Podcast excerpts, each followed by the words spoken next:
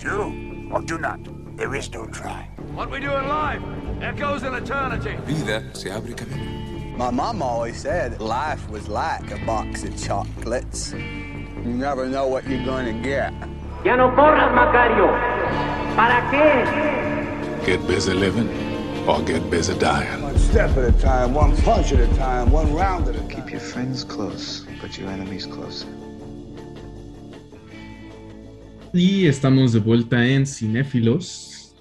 Vamos a hablar otra vez de Evangelion, pero vamos a darle un enfoque distinto. La última vez hablamos de Evangelion contando más que nada eh, nuestras experiencias personales de Evangelion, qué es lo que individualmente nos gusta Evangelion, qué es lo que nos hace sentir Evangelion y pues todo esto, ¿no? Entonces ahora vamos a hablar un poco más del contenido que nos presenta Evangelion, de, de las ideas filosóficas que nos presenta de Kierkegaard, de Schopenhauer, y pues ya hablaré de Nietzsche porque tengo muchas ganas de hablar de Nietzsche. No he hablado de Nietzsche en toda esta temporada. Así que, ¿qué tal? Otra vez hablando de Evangelion. ¿Tienen algo que decir? ¿Cuál, es, cuál les parece que es el tema principal de Evangelion? Yo creo que para contestar esa pregunta habría que contestar realmente cuál es el, el estado anímico de Shinji. Porque en la la lectura que hicimos ahora y en, en el gran espectro del existencialismo cristiano, pareciera que hay algo llamado culpa, ¿no? Pareciera que hay algo que compartimos los humanos con, con lo que dice la Biblia que, que somos, que es la culpa. Y cada quien expresa y mantiene esta culpa de maneras diferentes, ¿no? Yo creo que parte de lo que hace a Evangelion una buena serie para hablar de este tipo de temas es que está relacionada directamente la trama de los grandes eventos cósmicos con el estado emocional de un adolescente. Porque un adolescente está, ¿cómo, explicarlo? Está en ese estado de su, de su crecimiento y su maduración en la que puede sentir mucha culpa y en la que va a tener que decidir sobre qué cosas hacerse responsable y sobre qué cosas no cuando Kierkegaard habla ya del hombre estético y el hombre ético y nos empieza a contar de la desesperación y cómo el aburrimiento puede ocasionar más mal y demás, lo que está diciendo Kierkegaard a grandes rasgos es cómo puedes vivir tu vida siendo cristiano en un mundo que te condena por haber nacido. Y creo que ese es el tema. ¿Cómo ser, cómo ser en un mundo que ya está predeterminado y en el que no tienes ninguna injerencia? En el que las cosas que, te, que, están a tu alrededor van a determinar un montón de las cosas que tú vas a sentir. Y pues sí, como ya hemos hablado en el capítulo anterior, yo sí creo que Shinji es el, el protagonista, ¿no? El enfoque de Evangelion. Y por más que hay mechas y por más que hay desorden mundial y postapocalipsis y todo, es Shinji el, el, el que vemos desarrollar y el que vemos crecer, ¿no? Entonces, sí, yo diría que de eso va. Mm, sí, yo, yo estoy en parte de acuerdo con lo que dices pero de un enfoque un poco distinto. Yo, yo creo que el tema central de Evangelion sí es Shinji y es la identidad. Eh, es básicamente la individualidad, más que la identidad, la individualidad. Eh, es por eso que nos presentan el, el dilema del puerco espín en el episodio 2, 3, 4, que, que Ritsuko se lo explica a Misato. Eh, el dilema del puerco espín no es nada más que los puercoespines en invierno pues quieren, tener, quieren calentarse, entonces se quieren juntar, pero como tienen sus espinitas, cuando se juntan se hacen daño. Entonces tienen o que aprender a vivir separados y con frío o aprender a vivir juntos cálidos, pero haciéndose daño, ¿no? Y esto es algo que vamos a ver eh, en, en, todo Evangelion, toda esta metáfora la vamos a ver incluso en, en la casa donde, donde viven los, los, los chavalines, chavalines, donde Shinji y Asuka y y Misato todo el tiempo están en la misma casa y se están peleando. Y luego va Rey y también este, Asuka se pelea con Rey en la casa, aunque Rey no haga nada.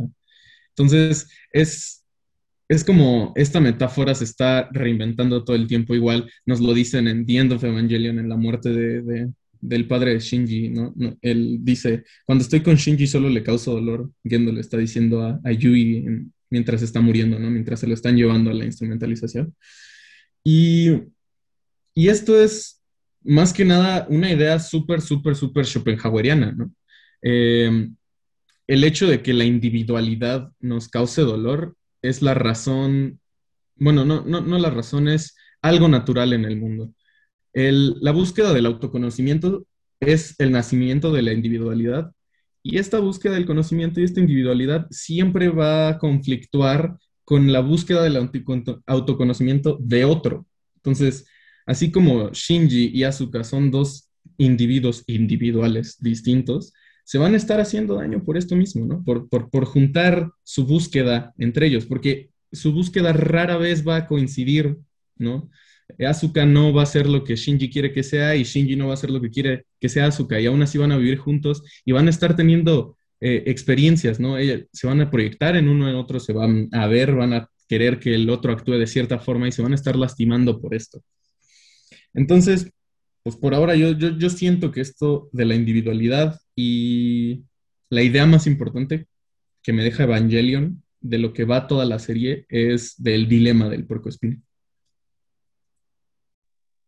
Sí, eh, yo estoy de acuerdo eh, muy en, gran parte con lo que dice Isaac. Para mí también es una búsqueda de, la individualidad, Eh, pero también advierte mucho de- de este, de, lo que pasa en esta búsqueda de individualidad, ¿no? O sea, te, te hace confrontar tus propios defectos en esta búsqueda y, y, este, y, tu reflejo en otras personas y, para mí es, o sea, lo importante de, de- todo esto es, es este, decirte que, que la búsqueda de la individualidad es muy importante, pero también vas a tener que, pues, enfrentarte a las cosas que no te gustan de ti mismo y ese proceso de, de retroalimentación hacia los demás y hacia ti mismo es lo que te va a impulsar hacia, hacia adelante y lo que debería impulsarte hacia adelante.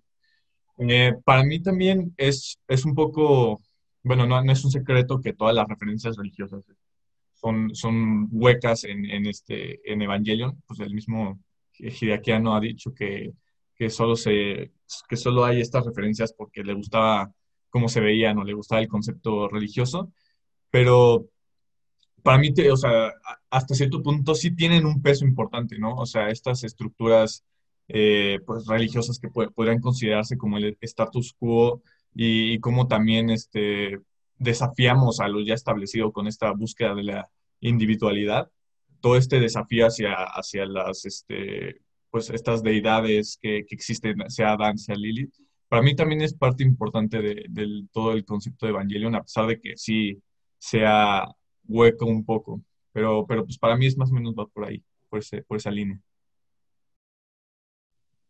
Y fíjate que en eso de las deidades, este, ahorita que lo mencionas, Rafa, yo creo que pues ahí también hay un concepto que va, va muy como, no, a ver si no digo una barbaridad, pero va, va muy como por un yo metafísico en el sentido de que al final una deidad pues no se materializa de cierta forma tangible, ¿no? O sea, al final una deidad, como, lo, como bien lo dice Kierkegaard en algún punto, este, va muy de la mano con una fe, y la fe al final es, este, pues esta manera como que tenemos los seres humanos de, de alguna forma de, re- de reafirmarnos a, a nosotros y a nosotras mismas, ¿no?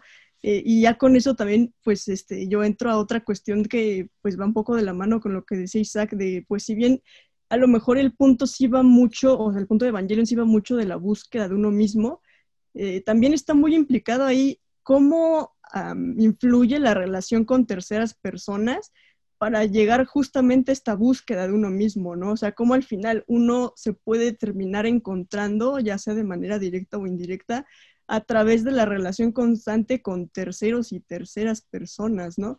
Este, pues igual eh, eso se puede notar en lo que decía Isaac, ¿no? De, pues estaban viviendo en la misma casa estas Asuka y este, Shinji, a pesar de que tenían pues sus choques y tenían sus, yo espero esto de ti, no lo eres, y al mismo tiempo la otra persona esto, espero esto de mí, no lo soy. Este, y similar pasaba con la escuela, ¿no? O sea, en toda esta cuestión de cómo, pues incluso desde cómo pintan a Rey como una persona sumamente solitaria y que al final ahí el asunto también viene a, o sea, el asunto viene a ser pertinente con Rey de, bueno, este, también qué tanto cabe analizar de Rey, este, qué tanto era, porque Rey en esencia era un ser vacío, ¿no? O sea, porque pues Rey al final era la réplica de la réplica de un ser que realmente nunca existió, era una, una creación que sí partió de alguien que, que era real, que en este caso es Yui, pero pues Rey era una creación completamente este, artificial, ¿no? Entonces, pues ahí también, pues uno puede llegar y analizar, ok, ¿por qué la, falta, entre comillas, de necesidad de Rey de relacionarse con terceras personas que no pasa en el, este, con ninguno de los casos de las demás personas, ¿no? Como son Shinji, como son Asuka, incluso ya metiéndonos en temas como, este, ¿cómo se llama esta? La capitana Katsuragi, este, la doctora Ritsuko, o sea, todas esas personas de alguna manera también tienen una manera muy notoria de encontrarse a sí mismas o de buscarse más bien a sí mismas este, a través de la relación de terceras personas y que incluso lo llegan a decir muy explícito, como por ejemplo, no sé, con, con Rizko yo, yo puedo emular la, la cuestión de, es que no entiendo cómo, por qué tiene que ser tan necesaria la relación entre un hombre y una mujer, no le veo sentido a eso.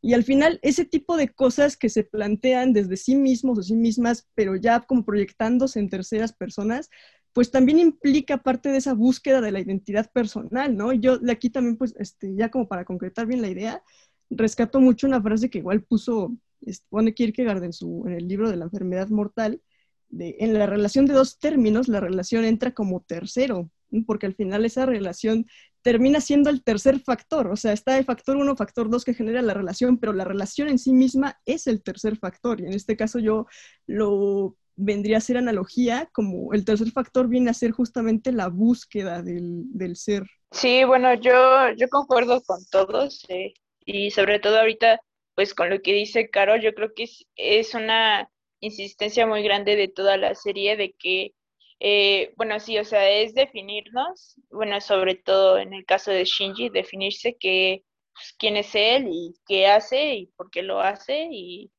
y este, pues sí, en qué, en qué montaña decidirá morirse, ¿no? Este, y, y sí, o sea, básicamente lo de las relaciones, yo pienso que, que ahí está como una parte clave, sobre todo porque yo siento que al final eso es lo que pasa. O sea, que todos se definen eh, bueno, quizás no se definen, no lo sé, o a lo mejor se indefinen aún más, este, pero como que llega un autorreconocimiento por parte de todos, este, ya cuando todos se, se unen, ¿no? Y todos se relacionan aún más profundamente. Entonces yo creo, yo creo que ahí está como, como la clave, en mi opinión. Yo solo quiero eh, preguntarles, ¿no? Y preguntar y decir un poco, hablar igual más de, de por qué nos unificamos. Por, por cuál, sería la razón para unificarnos, ¿no? Así como yo lo veo, la, la razón es el dolor que causa nos, ser individual, ser el otro, ¿no? Ser una persona y que haya otros con sus propias voluntades y que esto, esta incompatibilidad de voluntades siempre va a causar dolor es lo que recurre a que Shinji todo el tiempo esté diciendo que la vida es dolor, la vida es sufrimiento. Sí, todo va a ser sufrimiento siempre cuando estás teniendo, bueno, te estás conociendo, ¿no? Y, tu voluntad no encaja con la voluntad ni del mundo ni con la de las otras personas. Que sería lo que Schopenhauer dice como voluntad y representación en el mundo, ¿no? Pero yo rescato más las frases de Evangelion que, que dicen no sé si recuerdan estos episodios donde está Rey y, está básicamente como en la mente de Rey, como, si, como los últimos episodios que estás tipo en la mente de Shinji, y están, cuando Rey se da cuenta de, de la instrumentalidad del proyecto, Rey dice que a nuestra mente, o sea, creo que es un quote directo, a nuestra mente le falta algo básico y nos da miedo, por eso queremos ser uno. La humanidad no puede vivir sola aunque tú seas único, por eso la vida es dura y sola. Entonces, a mí ese es como el hint más grande de, que la razón para unificarnos es que sentimos que nos falta algo y es lo que más adelante discutiremos con Kierkegaard, que lo que nos falta es el yo, que ya lo que, lo que nos dijo eh, Caro un poco, ¿no? De, lo de la relación que, tenemos, la relación en sí misma, que es una relación que se relaciona a sí misma, es el yo del que, que nos falta y que Kierkegaard dirá que nos hace vivir en desesperación. Y esta desesperación es lo que hace que tanto Cell como, ¿cómo se llama? Como Gendo quieran unificarse. Me robaste muchas de las cosas que iba a decir, pero sí. Em, en efecto, hay, hay una, una necesidad de identificarse en el mundo. ¿no? Schopenhauer va a pensar por ejemplo, ¿no? Que en efecto la vida es dolor, la vida es sufrimiento porque es uno de los factores que nos, que nos hacen sentir parte de una comunidad, ¿no? Es decir, todos los humanos sufrimos de, maneras más o menos similares. Schopenhauer, sin saberlo, está diciendo algo que decían los budistas hace dos mil años, que es, sí, la vida es dolor, pero eso solamente es dolor en apariencia, porque la realidad no es lo que experimentas, estás experimentando la vida y el dolor a través de sesgos cognitivos que tú te has generado a lo largo de tu crecimiento. La respuesta schopenhaueriana sería, pues sí, pues claro, porque todos partimos de deseos que nos permiten movernos en el mundo. Si no deseáramos cosas, pues no existiríamos, ¿no? Y este deseo en Shinji, este deseo de, ser algo, ¿no? De, de, poderse definir como algo, es el origen de su sufrimiento. Por lo mismo es que encuentra sufrimiento, porque parte de ahí. Y eso es algo que, todos hemos experimentado eso. Si estás escuchando este podcast, amigo, amigo escucha, probablemente te has hecho preguntas que nadie más comprende y sufres porque nadie te entiende. Sí, eso pasa y te va a pasar entre más, entre más pienses. Pero pues Schopenhauer te va a decir, hey, así es la vida fuck it. Kierkegaard te ofrece una solución, ¿no? Kierkegaard de alguna manera te está diciendo que seas o no cristiano, porque esa es otra cosa, no hay que negar que Kierkegaard es bien cristiano. Hay una respuesta en el, dejar la razón de lado, porque cuando tú buscas razones vas a encontrar por qué sufres. Y dices, ah, sufro, ¿por qué sufro? Por mis padres. Sufro, ¿por qué sufro? Porque soy pobre. Sufro, ¿por qué sufro? Porque soy feo. No importa si es cierto o no, tu razón ya te está dando respuestas, ya te está dando una línea causal del por qué están pasando las cosas. Pero eso es una ilusión, eso es un juego mental que hace la razón y confiar mucho en la razón tendrá sus salvedades, ¿no? Y por eso la, desesperación de, la que habla Kierkegaard viene de la razón, viene del no, del no considerar la fe algo suficientemente poderoso para enfrentarnos a la vida. Y al final, en la sopa cósmica en la que, en la que Shinji se ve involucrado, tiene que dejar de lado la razón. Entonces, queda, queda muy bien este juego. Porque cuando empiezas a dejar de buscar pretextos y razones y explicaciones, comienzas a darte cuenta de cómo son las cosas. Todos están en esto juntos, ¿no? Y sí, em, ya estoy hablando de Kierkegaard de Schopenhauer, lo siento, pero es que, es que me prenden, me prenden con esos temas. Sí, bueno, yo quiero responder lo, que dice Isaac, eh, sobre todo relacionado con lo de los puercoespines y eso, de por qué porque como que sentimos tanta necesidad de relacionarnos en un mundo donde todos tenemos este pues deseos y voluntades diferentes y pues eso nos termina lastimando también. Pues yo creo que, o sea, es justamente, por ejemplo, en el caso de Shinji, la necesidad de, de autodefinirse, este, pues requiere de cosas, ¿no? O sea, yo no, yo, yo pienso que uno no se puede definir si existe de una manera aislada. Es como si en un espacio vacío, sin color ni nada, de la nada apareciera un círculo, pues uno no sabría eh, pues de qué tamaño es el círculo, porque pues es como, pues sepa, ¿no? No hay, no hay otro punto de referencia con que compararlo y, así funcionan pues muchas cosas, ¿no? Por ejemplo, las medidas, ¿no? Y decir, este, ah, pues es que esto mide, bueno, ahorita con el metro es como muy abstracto, pero con otros ejemplos es, es más claro, como por ejemplo los pies o las pulgadas, es como, ah, sí, o sea, esto mide tantas veces esta otra cosa. Entonces esto es grande o pequeño respecto a otra cosa. Y entonces ahí ya uno puede atribuirle una característica porque hay, hay un punto de referencia. Y el relacionarnos con otras personas nos da puntos de referencias diversos en muchísimos aspectos, ¿no? O sea, no solo eh, físicos, ¿no? De, ah, pues estoy alto, estoy flaco, gordo, este, chaparro, este, güero, de ojos, este, eh, obscuros, no sé, ¿no? Lo que sea, pues ya uno, uno lo compara porque pues existe otras cosas, ¿no? Y quizás, este, si no existiera otro humano y solo existiéramos si solo existiera uno mismo, pues sería como que, pues quién sabe, ¿no? Ni idea de, de qué de qué soy, ¿no? Quizás ni siquiera me preguntaría qué soy, no lo sé, pero, pero pues sí, o sea, la, esa referenciación nos, nos permite determinarnos. Yo pienso que por eso es, es muy importante estar con otras personas.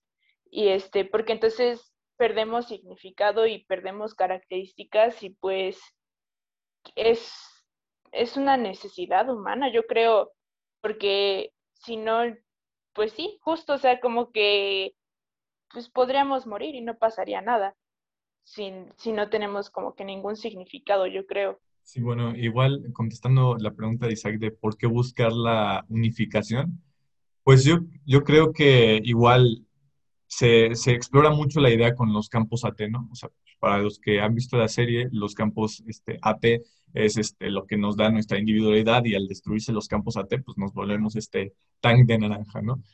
Y, y, pues para mí ese campo AT, pues ya aterrizándolo a un contexto, a nuestro contexto más este, real, eh, pues son nuestras barreras autoimpuestas o que le imponemos a los demás este, para diferenciarnos y para también no lastimarnos, porque obviamente no te, no te vas a, no, no, vas a desnudar tus sentimientos hacia cualquier persona, ¿no? Obviamente pues, te, te encapsulas y, y, este, y prefieres no lidiar con ciertas emociones o ciertas experiencias este, con otras personas, ¿no? O contigo mismo.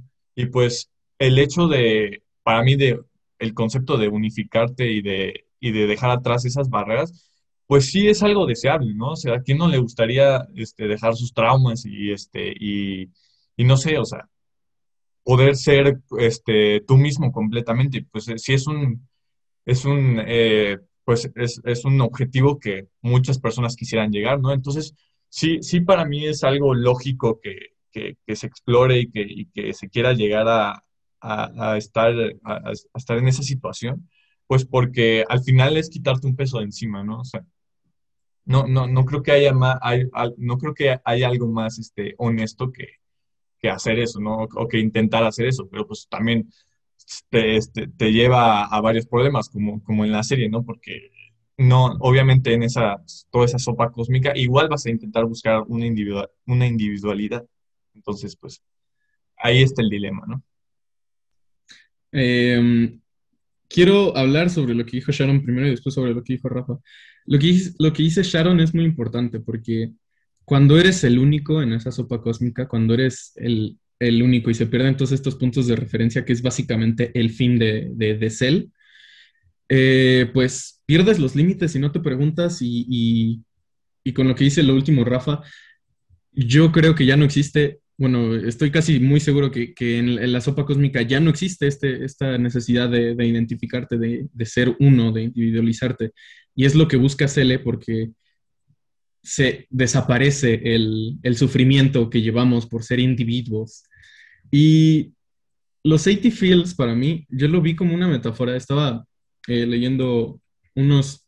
Este, tengo ahí la voluntad de poder, de voluntad y representación de Schopenhauer y nada más estaba leyendo como lo que subrayé y encontré que los 80 Fields en realidad son una metáfora muy parecida a la voluntad de vivir de Schopenhauer, al término de de que con la, volun la, la, voluntad con la que reafirmas querer vivir aunque es sufrimiento, esos son los 80 feels, ¿no? Esta individu individualidad que tenemos son los 80 feels. Entonces, el querer romper los 80 feels eh, en, en, la sopa cósmica, ser un tank de naranja, simplemente es dejar de sufrir y, y esta cosa a la que podemos llamar dejar de sufrir, o sea, la paz absoluta, no es nada más que dejar de existir, dejar de pensarte, dejar de, de todo esto, y es una pulsión que, que viene del Tánatos, la pulsión de la muerte, que, que es algo que Nietzsche diría que es, que es lo que está mal con la sociedad. Apuntar las metas o apuntar tu fin a la muerte es todo lo que está mal. Es, es algo que trajo el cristianismo y que está mal. Tendríamos que estar apuntando nuestro fin a, la vida. Y eso, eso, eso haría de nosotros, de nosotros hombres vivos, ¿no? en vez de, de, de, hombres que están sufriendo todo el tiempo.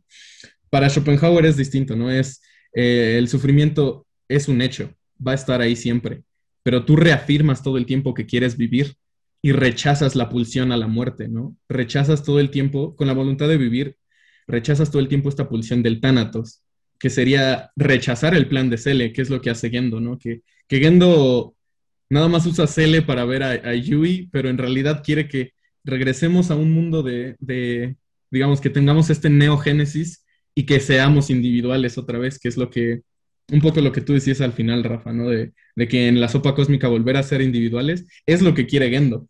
Y no solo quiere pu- puchar el botón de reset porque el mundo ya está de la chingada después de que se murió la mitad de la población, después de que se murió Yui, está todo de la chingada, reiniciemos, pero sigamos siendo individuales, ¿no? Y eso sería más, sería una versión de rechazar la pulsión a la muerte y tener un poco más la pulsión del Eros, pero definitivamente Gendo no es, no es alguien, un modelo a seguir del Eros. Sí, es lo que te iba a preguntar, que, que si no te, si no creías que Gendo al final que se queda atrapado en su ambición de querer este regresar con Yu y de, y de resetearnos a todos y, y no tiene como este delirio de grandeza de ser este como un dios moderno o algo así. Porque pues al final podrías perderte en ese concepto de, de querer Pues, este, en, en- en general, yo, yo opino que Gendo solo quiere el nuevo Génesis para, para encontrarse con Yue en el camino, porque cuando somos todo una sopa cósmica, pues estam- somos todos en general, y él nada más quiere estar con Yui y ya. Siento que Gendo no tiene otro propósito. aunque al final se lo niega, ¿no? O sea, cuando lo mata, o bueno, cuando sale que, que se lo come el leva, pues es como una negación de estar en ese, pues esa paz cósmica, ¿no? Esa Exactamente. Y pues bueno, yo creo que aquí vamos a hacer un corte. Fue una conversación bastante fructífera. Y así que vamos a volver a hablar de Kierkegaard un poco, aunque ya nos adelantamos. Así que sigan escuchándonos. Esto es Cinéfilos. Una vida sin examinar no vale la pena ser vivida.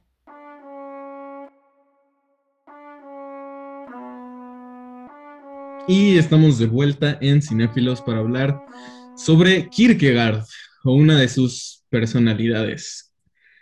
Y del libro La enfermedad hasta la muerte o la enfermedad mortal. La enfermedad mortal es un libro escrito por el filósofo danés Soren Kierkegaard en 1849 bajo el seudónimo de Anticlimacus. Recordemos que Kierkegaard utilizaba dos seudónimos con fines opuestos. Uno era Johannes Climacus, que decía no ser cristiano, mientras que Anticlimacus dice ser muy, muy cristiano. La enfermedad mortal es una obra de existencialismo cristiano y el libro trata del concepto de la desesperación, que Kierkegaard equipara con el concepto cristiano de pel- del pecado, al que denomina el pecado de la desesperación. Walter Lowry después diría que la enfermedad de la muerte es una repetición de temor y temblor y que el libro está más relacionado con el concepto de angustia, el angst. Anticlimacus en este libro introduce una referencia de Juan 11:4. Esta enfermedad no es para muerte, ¿no? Esta cita proviene de la historia de Lázaro en la que Jesús resucita a un hombre de entre los muertos. Sin embargo, Kierkegaard plantea la siguiente pregunta. ¿No seguirá siendo cierta esa afirmación aunque Jesús no hubiera resucitado a Lázaro? Mientras que la concepción humana de la muerte es el fin, la concepción cristiana de la muerte no es más que una parada en el camino de la vida eterna, del paraíso. De este modo, para el cristiano, la muerte no es nada para temer.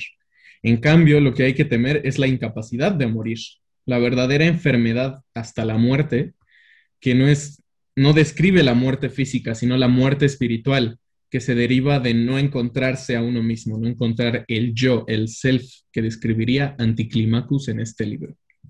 Así que les pregunto, ¿qué les pareció esta gran obra de un hombre que no es Kierkegaard?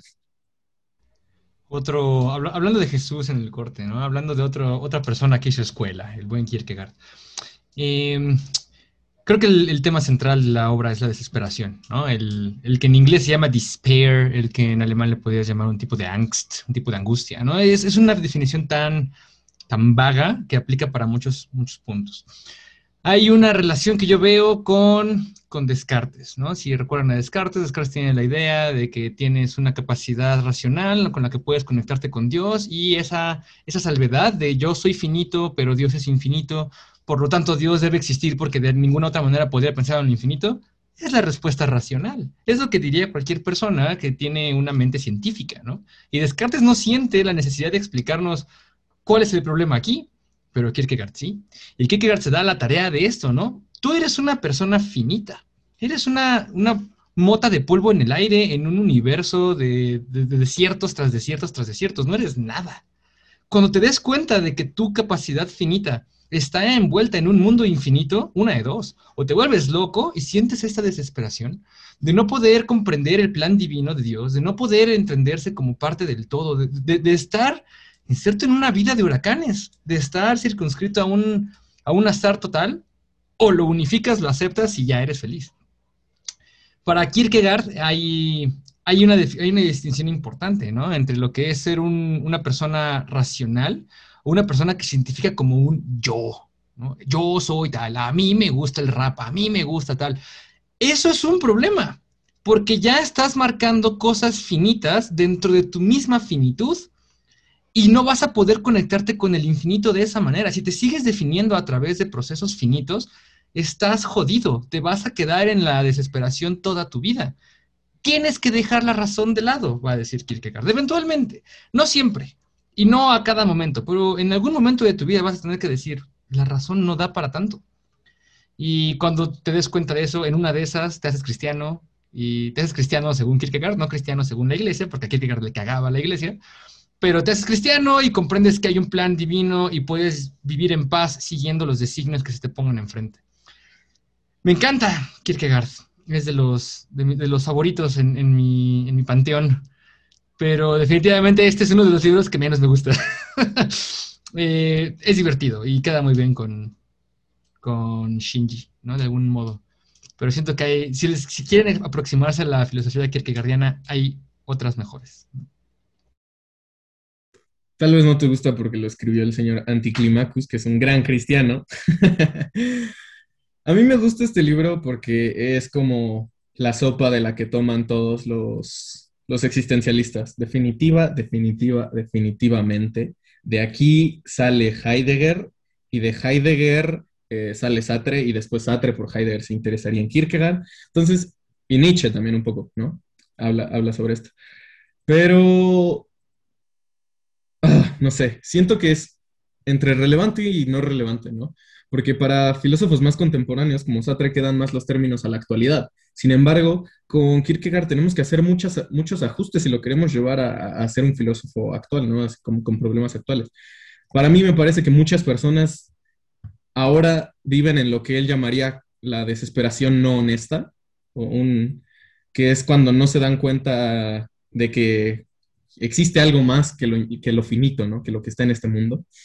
Y muchas otras están en lo que Sartre también llamaría mala fe, que ya reconocen el, infinito y hacen todo por seguir definiéndose con cosas finitas, ¿no? Entonces, me parece muy importante porque habla de, que co- como todos los filósofos existencialistas, tiene su punto de quiebre, tiene su momento donde él mismo se engañaba y quería ser un gran juez y quería tener aspiraciones en la vida y una esposa, hijos, una granjita y un perro, ¿no? Y, y cuando se dio cuenta de que todo esto nada más es una forma de definirte vacía que le va a causar desesperación, empezó a escribir, ¿no? Entonces, este es de los libros que todo existencialista tiene, todo su punto de quiebre, de cuando te das cuenta de que hay más en la vida, ¿no? Y para Kierkegaard, Kierkegaard este, este más en la vida, esto infinito, esto que complementa la síntesis del ser humano, es Dios. Y ahí es donde me aburre lo que dice Kierkegaard, ¿no? Es por eso que me gustan más las ideas de Sartre, ¿no? Porque cuando Sartre te dice que cuando tú ya te das cuenta del absurdo de la vida, pues tienes que ser auténtico, no, no cae en Dios. Y pues Kierkegaard es cristiano de una, de una u otra forma, ¿no? Eh, su padre le contaba historias cristianas cuando iba a la cama, porque no era un niño normal. Y creció gustándole esta idea, ¿no? De- del cristianismo. Y a final de cuentas, eh, todo lo que dice después de, de- de- la desesperación, digamos que se puede definir mucho en el libro, ¿no? Como la primera parte, cuando habla de, de qué es un yo, de cómo nos engañamos, de cómo somos un rey sin reino, ¿no? De cómo queremos definirnos, pero sin llegar al reino de Dios. Todo esto me cae bien chido, pero después, cuando empieza a hablar ya muy en serio sobre que nuestra relación completa, ¿no? Nuestra relación como un humano, nuestra, nuestro true self se define con algo eternamente definido, que eso es Dios, eso ya totalmente ya, ya no me gusta, pero aún así me gusta mucho este libro. A mí, a mí la verdad sí me gustó también mucho. Este, a mí se me hace personalmente muy pesado leer a Kierkegaard, pero pues ya después como de varias páginas empiezas a como a entenderle. y, y sí, o sea, me gusta mucho la, la manera en la que maneja Kierkegaard los conceptos, también en, en Temor y Temblor, este, eh, su concepto de la fe fue como, wow, cambió mi vida.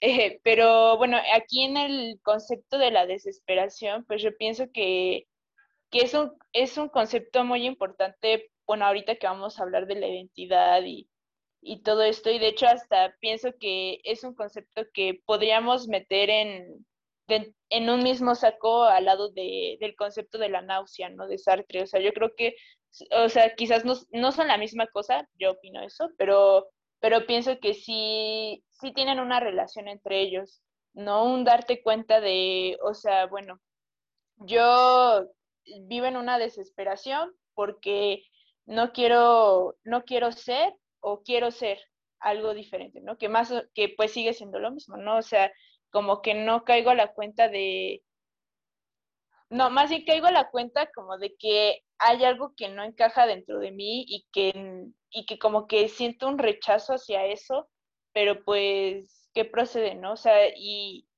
y que diga que es un pecado, pues yo, creo que sí es, es algo muy fuerte porque, pues sí, o sea, si, si en nosotros está también lo infinito, y bueno, dentro de lo infinito uno puede pensar en muchas cosas, ¿no?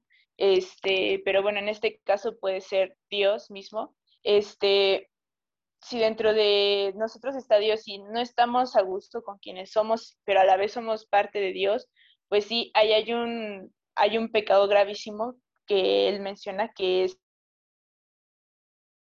este, pues estar en contra de Dios mismo. Entonces es por eso siento que es como el peor de los pecados, la, no aceptación del yo. Y sí, o sea, sería una, una síntesis incompleta porque no podemos basarnos solo en las cosas eh, pues superficiales, ¿no? Y, y, yo creo que ahí está como donde yo le veo la relación con la náusea, porque, o sea, la náusea es darte cuenta de como de eso, ¿no? Que no puedes simplemente definirte con, con cosas finitas, este, y superficiales que, que, que no, que, en realidad están vacías, ¿no? También tienes que eh, relacionarte con, bueno, o sea, es, es, darte cuenta de eso y yo creo que el intentar luchar con la desesperación es, es eso, ¿no? Buscar como las otras cosas que, que son, que nos relacionan con lo infinito también, ¿no? Y, balancearlas y, y también ahí está lo que lo que había dicho anteriormente, ¿no? De relacionarnos con un punto de referencia.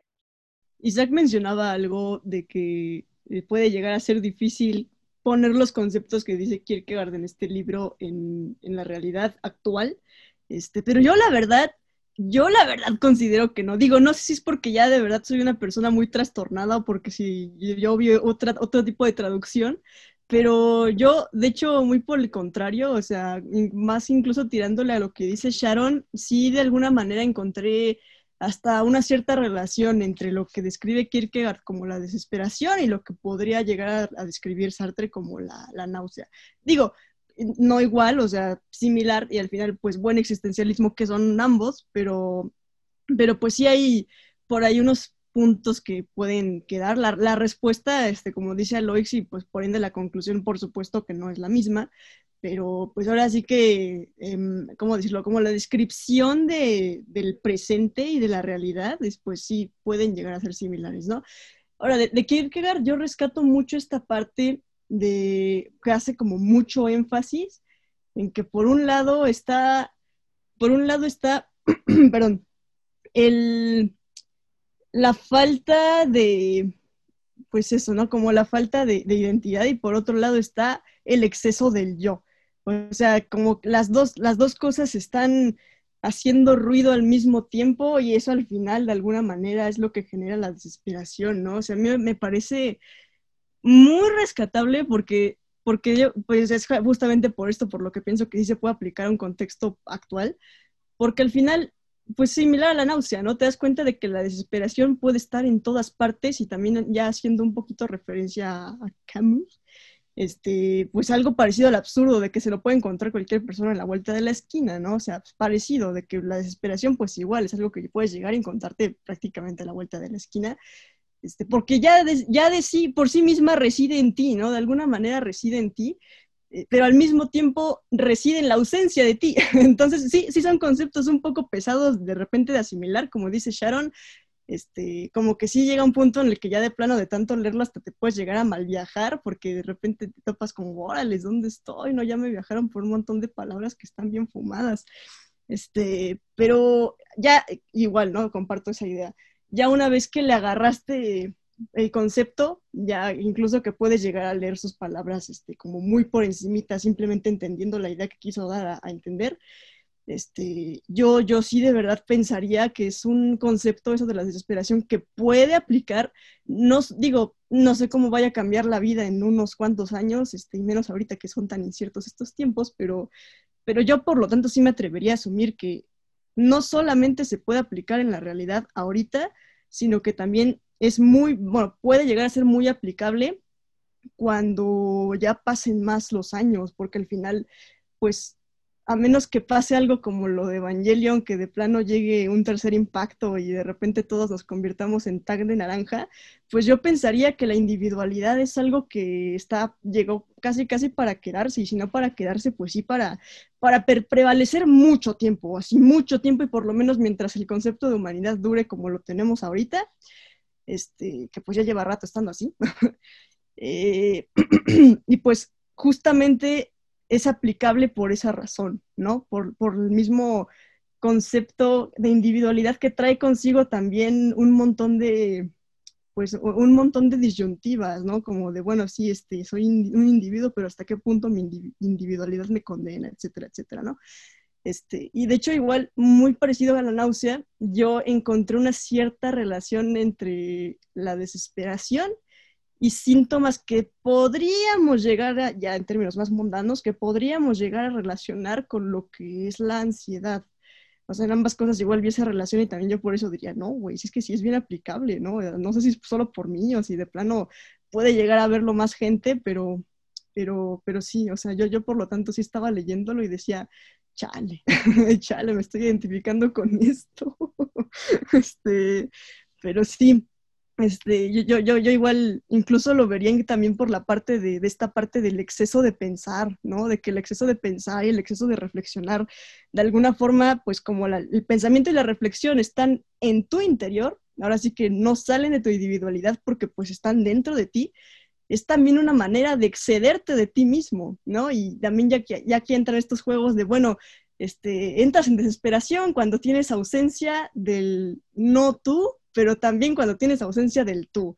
Entonces, pues prácticamente te puedes desesperar por cualquier cosa y al mismo tiempo que te desesperas por algo externo, te puedes desesperar también porque traes algo adentro y luego lo de afuera te puede detonar la desesperación, pero lo de adentro te lo puede mantener constante a pesar de que lo de afuera es instantáneo y lo de adentro sea constante y, y viceversa. O sea, te hacen un montón de juegos ahí y tiene una manera súper larga de explicarte todas y cada una de las maneras en las que te puedes quedar desesperado y también por eso yo diría, no, sí, sí, o sea, está muy rebuscada la manera que tiene de decirlo, sí, definitivamente, a lo mejor raya un poco en el ser muy, pues no rimbombante a lo mejor, pero pues sí como muy poético, como muy metafórico, muy abstracto más bien, si es la palabra. Este, pero pues ya una vez que extrayendo el concepto de esa abstracción, este, yo creo que lo, que dota al libro de este de la enfermedad mortal de tanta riqueza como para leerlo. Es que incluso, aunque no lo quieras ver desde el punto de vista cristiano, o sea, aunque no quieras ser convencido por esa idea y de alguna manera, pues dejarla tantito del lado, perfectamente puedes llegar y aplicar ese concepto de cristianidad en cualquier otra, ¿cómo decirlo? En, cualquier otra este, idea que uno tenga de divinidad o de superioridad este, universal o como lo quiera llamar uno, ¿no? No a fuerzas desde el punto de vista de lo cristiano, porque lo cristiano como lo aborda muy fuera de la iglesia, muy independiente de la iglesia, igual se puede aplicar, eh, o sea, bueno, como los conceptos que saca de ahí se pueden aplicar en un montón de cosas, ¿no? Y entonces sí, o sea, a mí me, me parece una experiencia bastante, bastante curiosa leer ese libro. Este, pero yo sí para que así diría que se puede aplicar un montón, eh, sobre todo ahorita, ¿no? Que, que todos vivimos tan alienados de nosotros mismos, que eh, como dice Kierkegaard, estar alienado de uno mismo es otra manera de desesperarse, ¿no? Entonces, yo creo que hasta llegaría a ser interesante, bueno, ¿qué tanto el estar hablando con Zoom, con, cuando en esencia estás hablando con tu compu, puede llegar a ser una manera de manifestar desesperación, ¿no? Este, no, sí, yo, yo sí, la verdad, sí me malviajé un montón leyendo eso. Varias, varias cositas. En efecto, eh, Kierkegaard tiene un libro de la, la búsqueda y la investigación por el concepto de la ansiedad. Una vez lo leí, no recuerdo que fuera muy interesante, la verdad, pero sí lo tiene. Entonces, claro que, que claro que resuena, ¿no? Con, con ese tipo de, de experiencias. Eh, yo, yo estaría... Este ya no es Kierkegaard, este ya soy yo. Yo ya no sé si en el mundo actual la individualidad se tiene como una de esas facultades humanas, ¿no? Porque para Kierkegaard es bien claro, pero es que Kierkegaard parte de una premisa. Kierkegaard parte de la premisa de que todos tenemos un pecado original y todos sentimos culpa. Porque es cristiano y así creció. Y su época tampoco estaba tan, tan atea todavía, ¿no? Pero yo ya no sé si existe la culpa generalizada, ¿no? En el mundo, en el mundo líquido, en el mundo posmoderno, yo ya no sé si aplican muchas de estas descripciones que tenemos del mundo. Y que Kierkegaard definitivamente aplica a nosotros porque nosotros somos unos ancianos que todavía, le, lo, todavía lo leemos. Pero hay unas corrientes de pensamiento que parten de premisas completamente diferentes. Y eso, eso creo que nos lleva a pensar en Shinji como este, este ser o esta criatura, para no llamarle persona, porque quién sabe si lo sea, esta cosa que anda por ahí con un montón de culpas, con un montón de inseguridades. La cosa es, esa es la descripción que aplica para todos los humanos. Todos los humanos sentimos culpa, todos tenemos inseguridades, todos buscamos una identidad. O es, o es algo que hemos estado haciendo de manera cultural y más o menos homogénea durante años. Porque al menos yo, en la experiencia que tengo de la vida, yo no conozco muchas diferencias entre personas. Hay personas que encajan perfectamente bien en ciertas descripciones, ¿no? Y, conozco perfectamente bien a quien me dice que le gusta leer, pero su libro favorito es Harry Potter. Y los ubico perfecto. Y es como, sí, pues comparten un montón de, de, de, cosas que ellos dirían que son individuales, pero que yo veo que no. Así como yo. Yo tengo un montón de gustos y un montón de, de preferencias que comparto con otro, otro medio millón de personas en el mundo, ¿no? Y, y mi individualidad realmente está muy difusa, este, está muy líquida, ¿no? Lo que sea que signifique la individualidad definitivamente es un tema. Y pues eso, ¿no? Creo que estamos pasándonos del, del tiempo pero tenemos aquí después una, una aportación. Eh, bueno, yo les quería preguntar algo, pero no sé si de tiempo. Eh, retomando un poco lo que decía Stolix y, y, el concepto que trae Kierkegaard de, de que el, el, autodesprecio y el, no sé, el, el, odio hacia ti mismo puede ser un pecado o, o, es un pecado según él.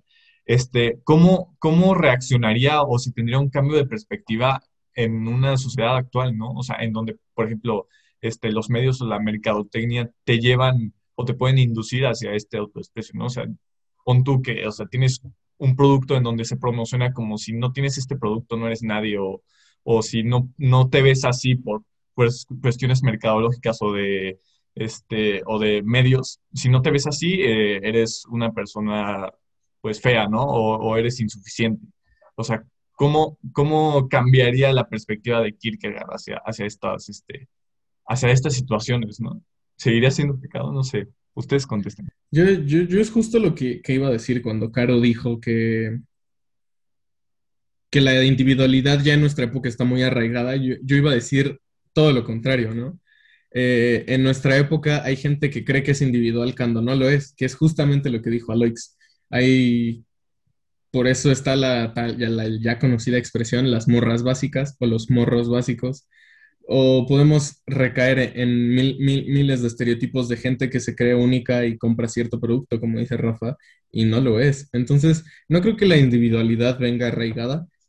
Yo, para mí, la definición de individualidad es la misma definición que, que dice Schopenhauer en el primer aforismo de El mundo y sus dolores, o algo así, los dolores en el mundo.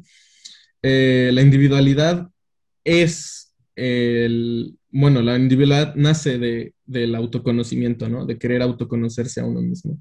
Entonces, para mí, el simple hecho de ser personas y existir y tomar decisiones y vestirte de, cierto, de cierto modo y tener gustos y ponerte Vans o en vez de Converse, no es individualidad, eso no te hace individualidad. Eres un ser humano con prendas distintas, ¿no? Para mí lo individualidad, la individualidad viene de, lo intelectual, ¿no? ni siquiera de lo intelectual, porque ya, eh, como diría Kierkegaard, hay una distinción entre la racionalidad y, en la fe, ¿no? La fe es lo que completa la desesperación y, la construcción del yo y todo esto. Entonces, para mí la individualidad viene más este, a ser algo mm, entre espiritual, entre racional, ¿sabes? No, no, es algo que tenemos ya por ser seres humanos en, sociedad capitalista, que podemos consumir diversidad de, medios o de ideas o algo así, ¿no? Es, es, es más parte del autoconocimiento.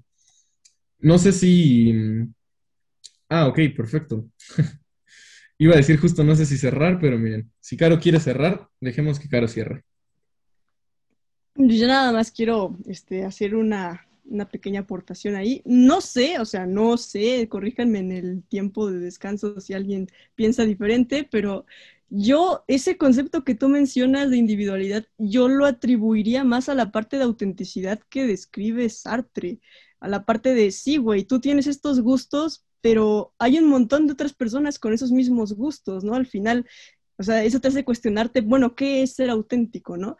Pero en el caso de la individualidad, yo lo percibo más desde, una, desde un punto de vista muy independientemente de que tengamos un montón de cosas que nos homogeneicen con terceras personas y aunque esas terceras personas abunden mucho en el mundo, este, fuera de ello, todos llegamos a esos gustos de una manera completamente diferente, porque eso sí, y eso sí lo voy a sostener, este, nadie absolutamente tiene exactamente la misma historia, el mismo backstory, el mismo background, este, con respecto a otros. Pueden tener este, situaciones similares, pueden haber pasado por, por este, ¿cómo se llama? Por, pues sí, infancias similares o pudieron haber llegado a cierto lugar de maneras bastante parecidas, pero pues todos tienen una manera muy, bueno, no muy diferente, a lo mejor así tajantemente diferente, pero sí, todos tienen ciertas particularidades, ya desde el simple hecho de decir mis papás no son los mismos papás que tú tienes y por ende no me hizo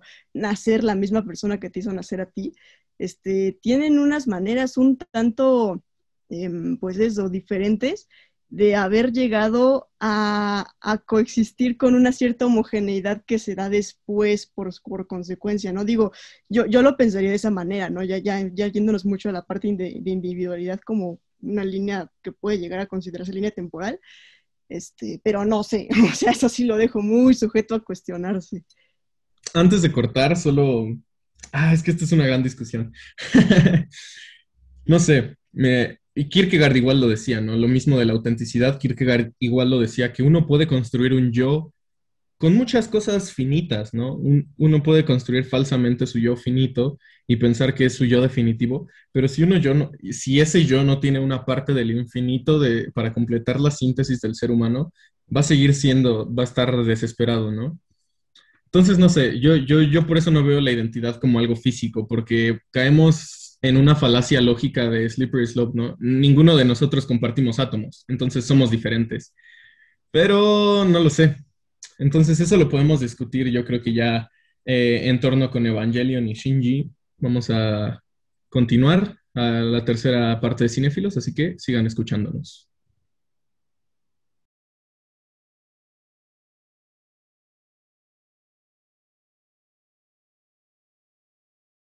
Soy nazi, lo dijo Heidegger. Y bueno, regresamos a esta tercera parte de Cinéfilos, en donde pues, vamos a intentar este, abordar varias ideas que vimos durante todo el bloque de, identidad. Y, creo que es, es, prudente empezar preguntándoles a todo el equipo aquí presente que, este, cómo definirían su, su, su identidad o cómo, o cómo definirían la forma en la que se puede definir la identidad, ¿no?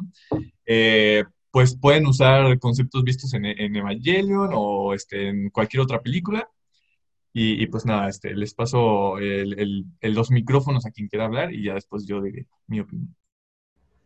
Esa, es una de las preguntas clave de este bloque y yo iría por la versión sartriana de la, de la incógnita, ¿no? Cuando tú te ves inserto en un mundo con otras personas y, tienes toda esta visión de, de la otredad, porque ya no los ves como tus similares, los ves como otros. Lo primero que, lo primero que destaca frente a ti son las diferencias. Y creo que ese modo de definirnos tiene sus pros y sus contras, pero es el más sencillo. El, el, que tú seas capaz de definirte por lo que te distingue de las demás cosas es un método que nunca termina. Y, y por lo mismo es, un, es, una aproximación bella de la, de la, definición de identidad, ¿no? Eh, esto totalmente me lo estoy sacando de la manga, pero creo que hay, hay un, un, versículo de, del Chuang Tse, donde Chuang Tse habla de esto. Y se, se pregunta Chuang Tse, ¿por qué cada que camino piso el suelo? ¿Por qué no me puedo pisar a mí mismo? ¿no? Y su amigo, lógico, le explica, no seas tonto, tú y el camino son cosas diferentes, ¿no? Claramente no puedes pisarte a ti mismo porque no caminarías. Y se le contesta, bueno, pero es que si puedo ir por la vida distinguiendo mi pie del suelo, entonces puedo hacerlo con todo. Yo no soy el aire, yo no soy el viento, yo no soy el agua. Y así, pues, qué, qué chido vivir porque es la única manera en la que te vas a dar cuenta de la otredad, dándote cuenta de tus propias limitaciones y tus propias distinciones con otros. Yo pensaría que eres perfectamente capaz de definirte así, con lo que te gusta y lo que no te gusta, con lo que haces y lo que y lo que no haces, lo que crees y lo que no crees. Y es una jornada imparable. Vas a hacerlo siempre, pero qué chido hacerlo constantemente, ¿no? Qué chido no quedarse encasillado en una sola definición, en una sola esencia, porque pues qué hueva estar definido y determinado de maneras objetivas. ¿no? Bueno, a, mí es al revés, me causa conflicto eso, porque, bueno, tomando los conceptos de Evangelion, eh, pues uno, o para mí, no, no podrías definirte por, por las cosas que te gustan, por ejemplo, porque va a venir alguien más que va a tener los mismos gustos y pues ya no vas a ser la única persona. Eh, no puedes eh, definirte por las cosas que haces, como, como dices tú, Alex, porque un día vas a este, ser el mejor piloteando Evas y va a venir un morro bien meco a, subirse a otro Eva y va a ser mejor que tú. Entonces, no, no, tendrías este, ahora una razón. No, no podrías definirte por lo que haces porque va a venir alguien a hacer algo mejor que tú y, este, y ya no vas a tener razón de ser, ¿no? No puedes este, definirte por, no sé, por, por tus rasgos físicos, porque como a Rey la pueden clonar y va a ser la misma persona. Entonces, ¿cómo nos queda definirnos? Y para mí la respuesta que es lo que nos da Evangelion es definirnos a través de, de, de nuestro contexto y de nuestras relaciones eh, interpersonales, ¿no? O sea, ahí sí hay una cierta individualidad porque nadie tiene los mismos padres, como ha dicho Caro este, en, en bloques pasados y, y en el bloque pasado. Eh, nadie tiene los mismos padres, entonces puedes definirte a través de, de, este, de eso, puedes definirte a través de las relaciones que tienes con tus amigos, con tu pareja, porque nadie tiene ese, esa misma red compleja de relaciones entre personas y entre otros individuos. Nadie la tiene más que tú porque te tocó vivir en, el, en este momento histórico, en este pedazo de mundo y, eso es lo único que tienes individual, ¿no? El contexto que, en el que te rodeas. Yo quiero aterrizar más la identidad a, no importa cómo te identifiques, pero por qué te identificas, ¿no? O la, la razón por la que buscas identificarte o cómo buscas identificarte. Eh, yo lo veo con, con, los personajes de Evangelion muy claro, ¿no? Asuka se busca identificar con cosas meramente finitas para Kierkegaard, en términos de Kierkegaard. Asuka simplemente se quiere identificar como el Eva. Y cuando esto pasa a, traducirse a lo que es Shinji, Shinji tiene pedos identificándose como solo con el Eva, ¿no? Y de hecho, cuando estamos en la mente de Shinji, estamos ahí en su sesión de terapia, eh, dice, no, si yo me identifico como el Eva y un día el Eva no está, ya no eres nadie, ¿no? Y entonces no te puedes identificar como el Eva. Entonces Shinji tiene estos pedos de, de, de, no quererse identificar solo como, como cosas finitas, ¿no?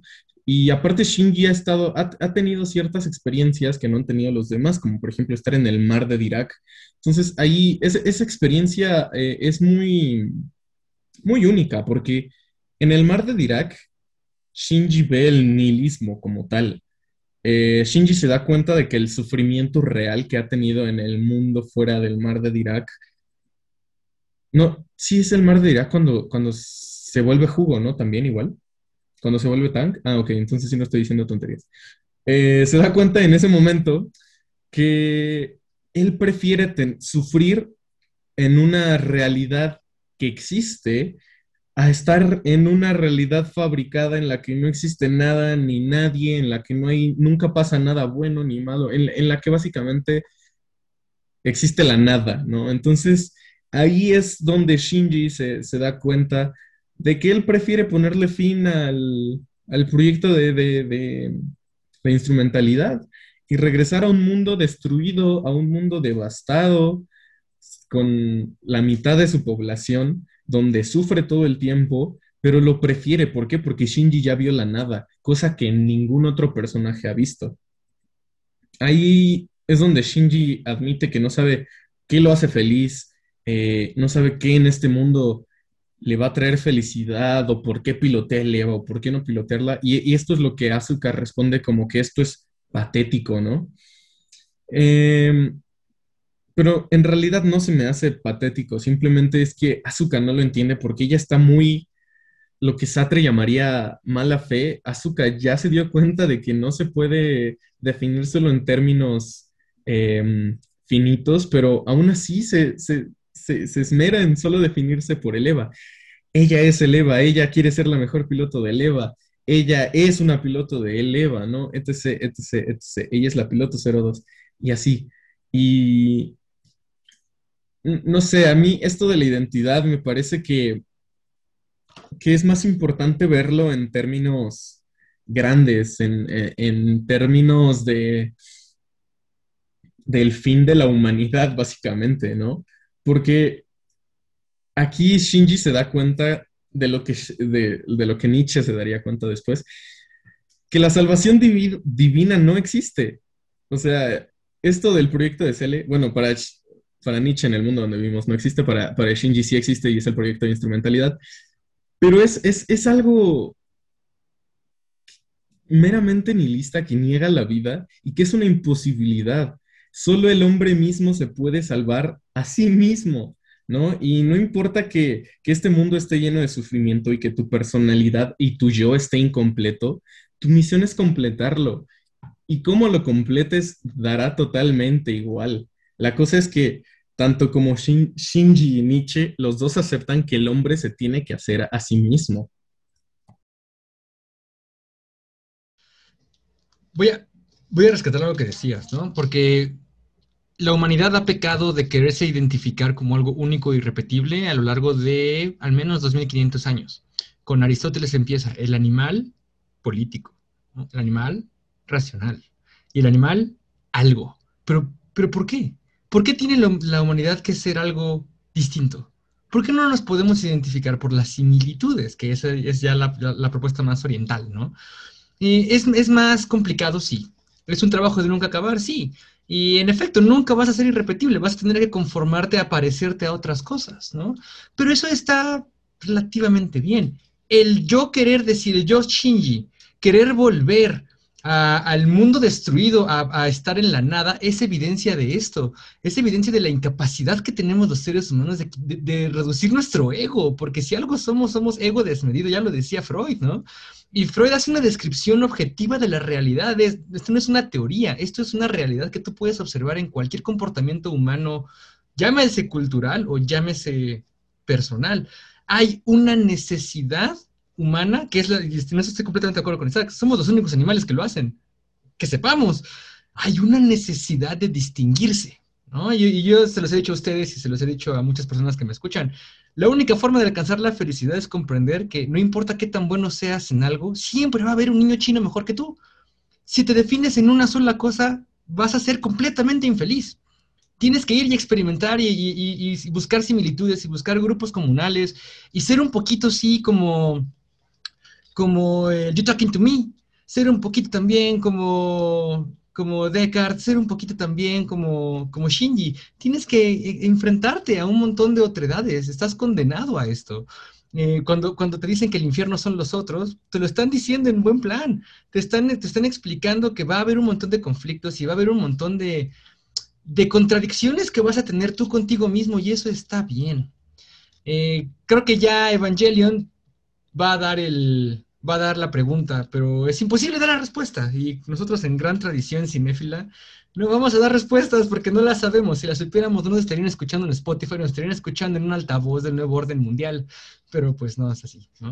Que es muy curioso hasta cierto punto cómo el, el, el hecho de que haya sido el, mes de identidad nos haya llevado a, a la posibilidad o a la, sí, a la oportunidad de relacionar la identidad con historias que tienen tanto que ver con personajes que podríamos decir que padecen de, pues yo me atrevería a decir que depresión slash ansiedad, pero pues si no lo queremos definir de estas maneras ya tan atrevidas, podríamos decirlo, reducirlo simplemente a pues crisis, ¿no? Sus crisis este, existenciales en las que se preguntan tanto quién soy, o por qué soy lo que soy, o cuál es mi propósito, etcétera, etcétera, ¿no? Personajes que en general tienen una, pues una carga interna muy, muy pesada, pero una carga que viene del simple hecho de, del exceso del yo y al mismo tiempo de que ese exceso del yo genera el sentimiento o el malestar de la ausencia del yo, ¿no? Entonces a mí se me, me parece muy, muy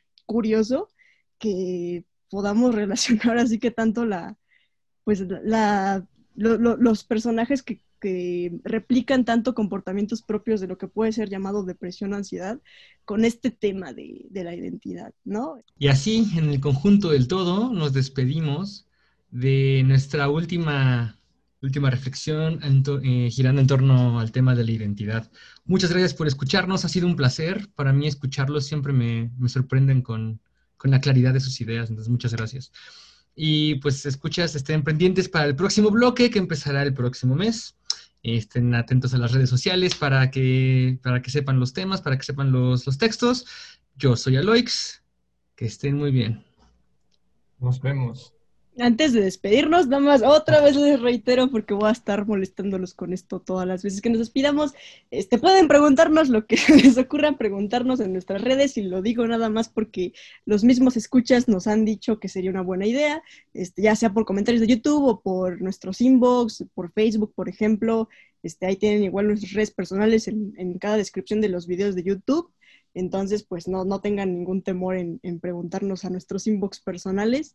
Este, y pues ya, sin nada más que decir yo, este, yo soy Caro, Skirmix o Hasek, hablando de identidad, como quieran decirme, yo ya dije muy puntualmente que a mí no me define mi nombre. Ah, entonces si nos vamos a despedir todos de manera individual, nomás les quiero decir, este, vean todas las películas, todas las películas que siempre presentamos aquí son muy buenas, véanlas. Eh, yo soy Rafa, nos vemos. Bueno, yo también me despido, soy Sharon, nos vemos y difiero, no todas las películas de las que hablamos aquí son buenas. Definitivamente Swiss Army Man fue una joya. Una joya poco reconocida. Gracias a todos, que estén muy bien. No volteo al pasado, nene, me distrae del ahora. Moments will be lost in time like tears in rain. ¿Sabes qué decía mi abuela? Quieres hacer reír a Dios, cuéntale tus planes. Hasta la vista, baby.